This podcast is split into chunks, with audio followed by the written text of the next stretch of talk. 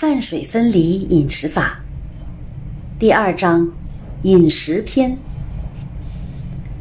饭水分离饮食法的基本要领：第一，吃完饭两小时后到下次吃饭两小时前这段时间可以随意饮水。第二，如果吃完饭两小时后不想饮水，请不要有意饮水。第三，如果吃完饭两小时后饮水出现无力的症状，请改为吃完饭以后一小时饮水。第四，如果吃完饭两小时以后饮水出现了便秘的症状，请改为吃完饭一小时以后饮水。第五，吃完饭两小时后饮水，或者调整为早晚两餐时，可能会出现困乏的现象，尤其是在两个半月的时候，困乏现象尤其严重。这个时候要保证睡眠充足。困乏现象是为了使一直都处于疲劳状态的细胞得以恢复而产生的。第六，在进行阴阳饮食法的过程中，收到一些好的效果，但是过了几个月却出现胃酸过多或积食的现象。这时候只要和以前一样使用一日三餐饮食法，症状就会消失。前期饮食法，一日三餐。一日三餐修炼法是阴阳饮食法的第一个阶段，也是整个修炼的开始。保持平时一日三餐的饮食习惯，在吃饭时不要同时饮汤饮水，在吃饭时间以外不可以吃其他的食物，而且按饮水的时间去饮水。吃饭时不饮水，只吃干的食物。吃完饭两小时后再饮水，这样的阴阳饮食法相当于缓解细胞紧张，给细胞注入新的活力的催化剂。阴阳饮食法由于与平时人们使用的饮食法不同，最开始使用饭水饮食法、饭水分离饮食法，会觉得难以下咽、消化不良、胸闷、心情抑郁。等等，请大家都这样饮食：吃饭时和吃饭后不喝汤、不喝水；吃完饭两小时后再喝水。很多东方人都应该从此改掉吃饭前喝、后喝汤、喝水、喝茶的习惯。一日三餐饮食法的效果：第一，唾液分泌增加，消化量增加；第二，促进胃液分泌，食物的营养成分会被完全吸收。实验结果显示，狗不会吃使用阴阳饮食法的人的粪便，因为食物中的营养成分已经完全被人体吸收，排出的粪便中没有任何可以被狗吸取的营养。第二，过度饮食现象会完全消失。即使过度饮食，胃液也会随之增加，不会出现消化不良和积食的现象。按照阴阳饮食法进行饮食，呼吸会自然加深，即使不进行丹田呼吸，也可以收到意想不到的效果。四，即使吃了稍微变质的食物，具有杀菌能力的唾液和胃液也可以很轻松的消灭变质食物的细菌。五，坚持两到三周，吃饭时只吃干的食物，将强化胃功能，促进新陈代谢，消化顺畅，身体清健，精神焕发。如果吃完饭两小时后饮水出现了便秘状况，请改为吃完饭一小时以后饮水。第六，吃完饭两小时后饮水，可以促进胃对食物的吸收。第七，强化自身对疾病的治愈能力，很多疾病都可以在五到十五天内治愈。第八，如果同时进食离固食，效果更佳。一日三餐阴阳饮食法出现的症状及对策。在刚开始进行饭水分离饮食法时，由于体质不同，可能会出现消化不良、饥饿、胃部不适、胸闷、心烦意乱、不愿做事等症状。这些现象就如同小孩断奶时会出现的症状性质差不多。两到三周后，症状就会消失，身体状况会变好。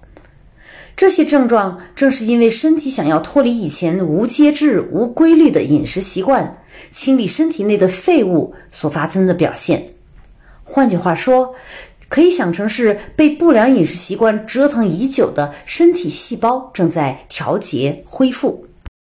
如果出现胃部不适症状，只吃干的食物时要细嚼慢咽，胃部不适就会慢慢减轻，恢复正常。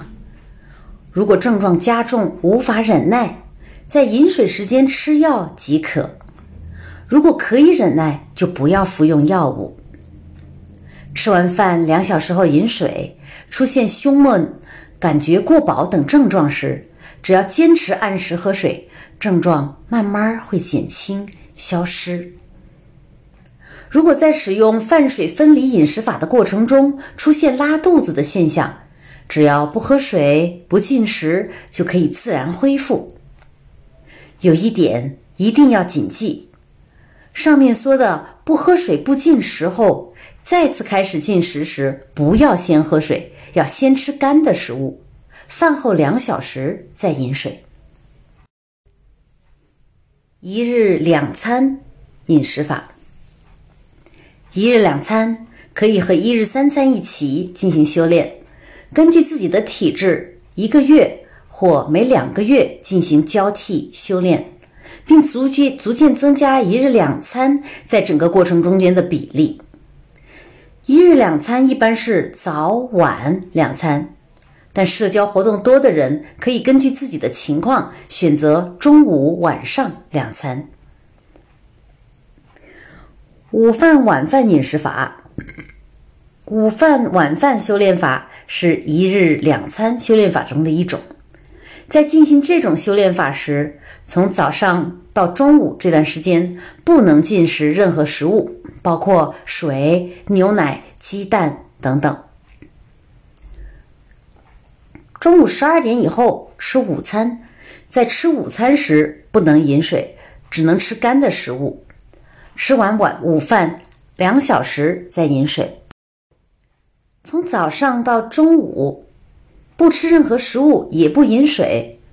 午饭时，如果吃干的食物的同时，喝汤或吃水分过多的配菜，饭后会引发食困症，即吃完饭以后犯困，胃下垂，而且会破坏人体的阴阳平衡。这种阴阳平衡失调是由于从早上到中午都没有进行任何进食任何食物，体内阳的力量增加，再加上在白天本来人体就处于阳的体质，如果此时饮水，就会引起阴阳失调。如果午饭只吃干的食物，不摄取任何水分，胃功能将增强。同时可以避免饭后引起的食困症，身体将感觉很轻快，充满活力。虽然在社会活动以及人际交往中有很多不可避免的因素，但在一日两餐修炼法的修炼过程中，从早上到中午，只要能抵挡住饮料的诱惑，修炼就成功了一半儿。而且这样修炼可以避免因饮酒而造成的各种疾病。在进行午饭、晚饭修炼法时，吃晚饭时可以喝汤，喝酒也可以。如果自身有其他疾病，请在吃完饭两小时以后再饮水，因为晚上六点以后人体处于阴的状态下，所以吃饭时喝水、喝汤都可以。如果可以，最好是按照规定吃完饭两小时后。再喝汤或者喝水，但是如果情况所迫，需要饮水、饮酒、喝汤等等都无大碍。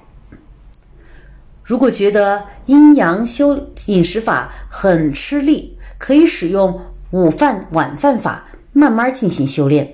在修炼的同时，进食离固离固食效果更佳。那么晚早饭晚饭饮食法是什么样的呢？早饭晚饭修炼法是前七年准备修炼过程中最重要的组成部分，为后七年的修修炼打下坚实的基础。在进行早饭晚饭修炼法时，最重要的是吃饭喝水要分开进行，禁止喝放在冰箱里的冷水。在修炼期间，一定要严格遵守饮水时间，按照阴阳变化进行饮食，人体的细胞才能最大限度的吸收养分。如果吃早饭时饮水，或者吃完早饭马上饮水，白天将会感到饥饿，体力会急剧下降，身体沉重，难以坚持到晚饭时间。早饭晚饭饮食法应该实行如下规则：早上六到八点吃早饭，吃早饭时不饮水不喝汤；早饭以后到饮水时间之前不能喝水。早饭到晚饭之间不能吃任何食物，不能吃蜂蜜、糖以及任何含糖分的食物饮料，绝对不能吃猪肉。下午五到七点吃晚饭，吃晚饭时不要饮水或喝汤。吃完晚饭两小时后到晚上十点前这段时间可以随意饮水。在饮水时间之外都不可以饮水。在饭后和吃饭时可以适当吃水果，但是不可以吃西瓜。在进行一日两餐饮食法时，如果出现乏力的现象，可以改为一日三餐。在进行一日两餐饮食法时，去医院进行健康体检，检查结果大部分都会是营养不良。各种指数呈危险状态。如果本人觉得身体没有什么不适，精神状态良好，那对检查结果就不必过于担心。出现这种状况的原因是因为体内能量大量消耗，细胞正在为补充能量进行自我再生。血糖、血压不正常，是因为身体自身正在对体内疾病进行自我治疗。吃完饭六小时以后，胃部将完全变成空腹状态，体内产生热气。换句话说，就是晚上十二点过后，体内阳气运就会开始运作。如果在吃早餐或吃完早餐后喝水，就会阻止阳气运的运作。如果按照阴阳饮食法，在吃早餐时不喝汤、不饮水。在饭后到饮水时间之前都不饮水的话，就可以保障热气运的正常运作。到午餐时间为止，虽然会觉得饿，但是不会出现空腹感，反而会感到身体轻快、体力充沛。在吃晚餐时和吃早餐时一样，不可以喝汤或者饮水，因为从早餐后基本没有摄摄入水分。体内的热气运不断上升，如果晚餐时喝汤或者饮水，就会阻碍热气运的正常运行，导致阴阳运行混乱，身体就会觉得沉重无力，饭后犯困，并且会引起胃下垂等疾病。因此，在吃晚餐时，即使觉得口渴难忍，也要只吃干的食物。细嚼慢咽，用口腔分泌的唾液、胃里分泌的胃液以及体内积存的热气运，使食物充分的消化吸收。在吃饭后两小时饮水，不会给胃带来负担，而是可以使身体阴阳调和，逐渐的把人体调节为灵长体质。通过早餐、晚餐两餐饮食法，可以激发人体内的永生潜能，同时配合吃离固食，可以达到更好的效果。在进行早晚两餐饮食法时，会出现一周或两周才排便一次的现象。这时候，请不要想排便就去洗手间排便，而是要等到觉得将要排出来时再去洗手间排便。养成了不经常排便的习惯以后，就会出现如果不惯常就不能排便的情况。出现便秘多是由于心理作用，要克服这种心理作用。我曾经有过三十八天才排便的经历。我也听说过有人三十天才排便，所以不用过于担心。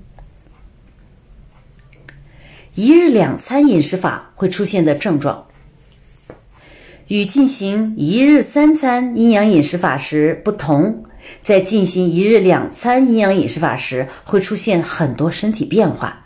对这些变化不必过于担忧。会出现的变化有：第一，由于进食量减少。一般二十天左右，体重会下降一至五公斤。根据体质的不同，也会出现体重减轻十公斤的状况。第二，尿液颜色深且浑浊，有时会带有红色。三，根据体质的不同，会出现贫血、眩晕等症状。身体有疾患的部位，会觉得用针刺一样疼痛。第四，有的人会觉得很口渴，但有的人则不会。如上面所说，虽然在进行一日两餐时，身体会出现各种变化，但是这是身体改善过程中的正常现象，不用过于担忧。只要稍作忍耐，再坚持十天左右，各种变化带来的苦痛就会消失。二十天后，各种苦痛将完全消失。而且精力充沛。由于每天只进餐两次，不再吃其他食物，体内的营养成分会缺乏，可以适当补充必要的营养。现代医学是被动的对人体进行治疗，而饭水分离阴阳饮食法则是主动的预防和治疗人体的疾病，从根本上改变体质。一日两餐饮食法。例子：有一位肝炎患者，在进行一日两餐饮食法两个月后，去医院做身体检查时，显示营养严重不良，GOP、GOT 指数升高到一千二至一千四，医生说要马上住院，如果不马上接受治疗，会有生命危险。这位肝炎患者的家人知道是因为一日两餐饮食法而引起的营养不良时，就让患者马上停止修炼。患者不知如何是好，赶紧向我求助。我问他：“你身体状况如何呀？”他说：“很不错，没有任何异常。”患者的气色确实比其他人要差一点但是患者本人并不觉得有任何异常。于是我说。那样就没必要担心了。如果真如检查那样，营养严重不足，身体状况也应该是很差，血色不好，身体乏力呀。为什么反而身体状况感觉很好，精神焕发呢？这应该是身体正在变好的表现，所以请不用过度担心。等过一段时间再检查一次。这位肝炎患者四十天后再做了一次检查。显示各项检查均正常，医生感到十分困惑。一日一餐饮食法，与午餐、晚餐或者早餐、晚餐的一日两餐饮食法相比，一日一餐饮食法更容易做到。对于忙碌的职场人员来说，一日一餐饮食法可能有些困难。但是由于之前阶段性的修炼为阴阳饮食法打下的基础，一日一餐修炼起来要比想象中容易得多。随着轻松的心情，每天只吃一餐，利用两餐省下来的时间来思考活动，你会感到前所未有的欢喜。在修炼时，一定要克服的难关就是美食的诱惑，要时刻铭记这句话。美食比刀更可怕，在修炼时需要坚韧的忍耐力。这样修炼两到三周之后，由于身体的阴阳调和，使细胞再生，增加了自然营养的代替再生功能。因此，虽然每天只是吃一餐，却比以前一日三餐时更有活力，而且人体自身的自我疾病治愈能力不断增强，保护身体不受疾病的侵袭。如上所述。经过阴阳饮食法前半期的修炼，可以更容易的使身体进入灵长体质。只要坚信阴阳饮修炼法是人体进入灵长体质必经的阶段，虽然修炼很艰苦，也要以坚韧的毅力一直修炼下去。修炼的同时，不要忘记同时进食离固食。下面举一个一日一餐饮食法的例子。大概是二零零四年二月，一位在美国的教师打来电话，说是进行一日一餐饮食法已经一年多了，但是去医院检查得知胆固醇指数过高，心里很是担忧。我告诉他，如果身体状况良好，就不必过于担心。三个月以后，他又打来电话，说以为完全吃素的话，胆固醇指数就可以恢复正常。但是菜肴只是泡菜和萝卜块，反而胆固醇指数更高了，实在是不理解为什么会出现这种现象。我告诉他说，我们人体内存在一定的胆固醇，如果进度如果过度不进食含脂肪的食物，体内就会自己产生胆固醇，导致胆固醇指数升高。不用过于担心胆固醇指数升高，只要自己觉得身体状况好。就可以了。果然，三个月以后，他又打来电话说，胆固醇指数已经恢复正常。如上文所说，根据医代现代医学的营养学说来进行饮食，反而招来一些副作用。我跟患者说，如果可能的话，只吃一种菜肴。从现代医学角度讲，这样做是完全不可以的。但是坚持三个月只吃一种菜肴，身体将会发生很多现代医学无法解释的变化。那是因为，如果三个月只吃一种菜肴，身体就会适应这种菜肴。实际上，如果有人只吃拉面可以过活的话，那么也会有人只喝可乐、啤酒也可以过活。一日一餐饮食法应该遵守的事项，一定要坚信一日一餐饮食法，坚持不懈的进行。每天只吃晚餐，在晚上五到七点之间吃晚餐，并且每次都在同一时间吃晚餐。如果觉得坚持到晚上五点吃晚饭饥饿难耐，那在三四点之间吃晚餐也是可以的。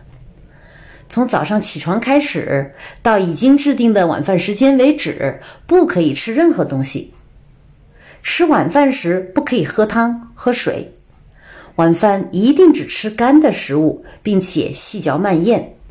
在吃完晚饭两小时以后，到晚上十点之前，可以任意喝水。吃晚饭时不可以吃含蜂蜜、糖、猪肉的食物，尤其不可以吃西瓜。跟一日两餐饮食法相似，会出现一些身体变化，不必过于担心。如果由于社交活动需要在晚饭时喝酒，在晚餐前一个两个小时稍微吃一些食物，这样晚餐中喝汤也是可以的。减少进食与气食及气体食物。大多数人觉得减少进食或者是一两顿饭不吃是很大的事情，心里十分担忧。但是在阴阳饮食法实践者中，每天只吃一顿饭的人数不数不胜数，两三天只吃一顿饭的人也有。有人说这样生活哪有乐趣呀？但是我要说的是，这样每天减少进食，只吃一顿，或者两三天只吃一顿，这是治疗身体百病的良药，是长生药。事实上，真正供养身体养分的是空气。食物其实就是空气中的生命因子进入土壤而产生的，因此人们摄取食物其实是间接摄取了空气中的养分。如果我们减少进食量，一顿或两顿不吃饭，就可以直接摄取空气中的养分了。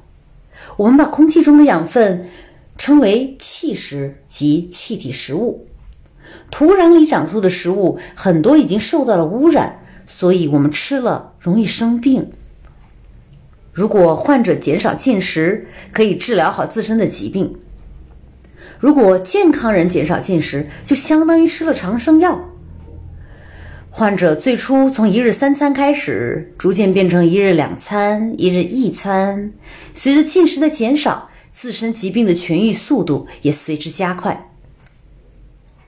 享受美食也是人生的一大乐趣啊！所以有人问：减少进食，生活的乐趣不是大大减少了吗？其实不然。虽然减少了固体食物的摄取，但是增加了气体食物的摄取，并且从中得到了更大的能量。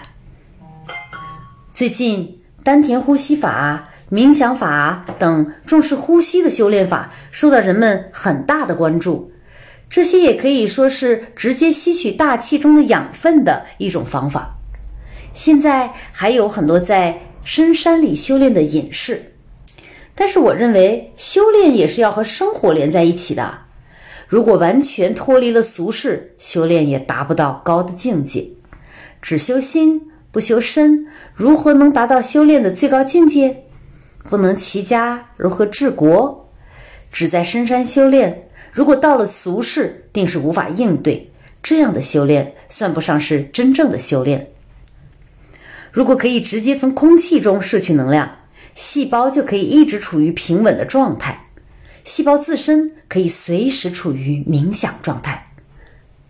如果细胞处于平稳状态，我们即使是身处闹市，也可以进入冥想状态。如果在深山中跟平时一样的饮食，细胞无法进入平稳状态，那样的冥想状态就称不上真正的冥想状态。所以，如果想通过丹田呼吸法、气功、禅宗、冥想法等修炼，首先要使用泛水分离饮食法，再配合以上的修术修炼方法，才能达到最佳的效果。后期饮食法，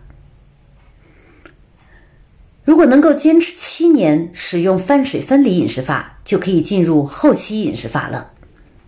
前期修炼是为了可以得到健康的体魄，而后期修炼是为了达到并维持灵长体质，也就是所谓的如神仙般长生长生的体质。后半期的七年又分为两个阶段，即前四十二个月和后四十二个月。同样是在吃固定时间、吃固定分量的固定食物，这是很特别的饮食法。具体是这样的：第一期六个月，第一期六个月是把老化衰弱的细胞变成活力充沛的细胞的初级阶段。这一阶段有大约百分之五十的细胞会新老更替，以阻止整体细胞的老化。这一阶段在固定时间吃固定分量的固定食物，体重会减轻。如果坚持六个月。体内的细胞将达到统一状态，统一进行运作，同时形成营养自生功能，补充营养不足的养分，体重自自动恢复，皮肤润泽，精神焕发。第二期六个月，第二期六个月是致细胞发生质变的阶段。这一阶段约有百分之九十八的细胞会进行新老更替，完全阻止细胞老化，让人保持年轻状态。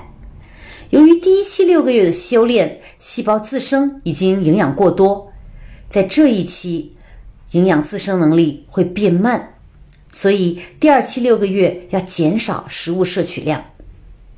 减少食物摄取量后，开始体重会下降，过一段时间会自行恢复。同时，精力更加充沛。第三期六个月。第三期的六个月是细胞百分之一百新老更替的过程，细胞经过新老更替变得更有活力，再次把细胞变成生长细胞的过程。这一过程中有百分之五十的细胞会变为生长细胞。由于第二期六个月的修炼，细胞自身已经营养过多，所以营养自生能力变慢。为了改善这种情况，第三期六个月要再次减少食物摄取量。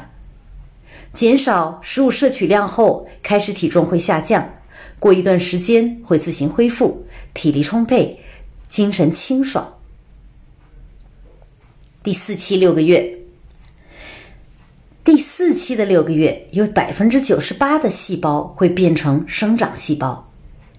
由于第三期的六个月的修炼，细胞自身已经营养充足，营养自生能力变慢，所以要再次减少食物的摄取量。第五期三个月，第五期这三个月是百分之一百的细胞都变成生长细胞。细胞再次转换成生长细胞的过程，如果用人生的阶段来比喻，相当于年轻人开始进入社会、开辟自己的天地的阶段。这个阶段虽然只有三个月，但是可以取得修炼六个月的效果。第五期五个月，第六期五个月，第六期五个月是百分之一百的生长细胞都变成生产细胞。并且使细胞进行规律活动的过程。这五个月分为前七十五天和后七十五天两个部分，每个时间段吃的食物都不同。在这一时间段，不是节食，而是少食，身体将变得前所未有的平静柔韧，体内的废气废物都被清除。同时，新生细胞不断产生，白血球的疾病抵抗能力增强，即使被疾病侵袭也可以治愈。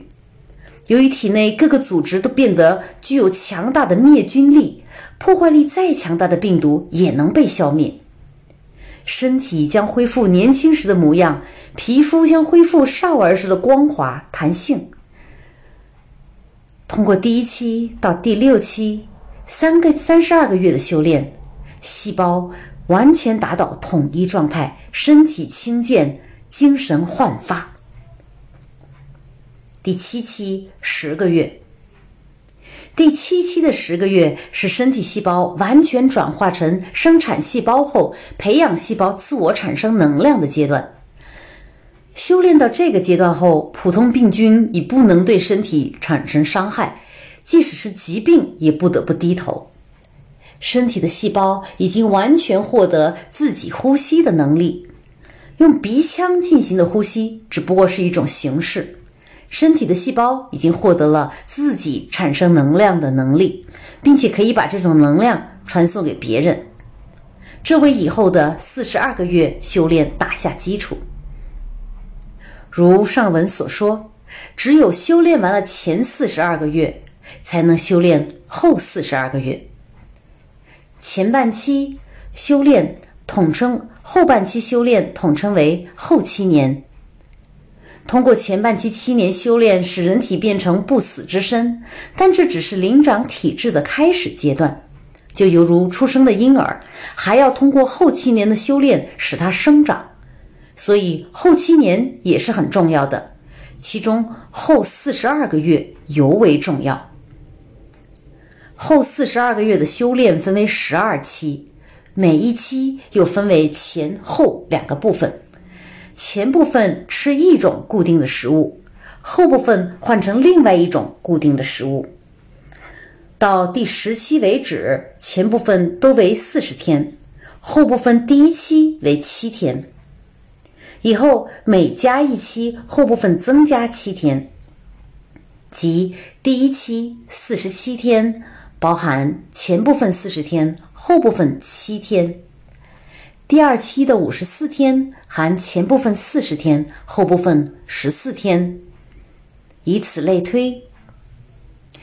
到第十一期前部分四十天，后部分三百九十天，最后第十二期是四十五天。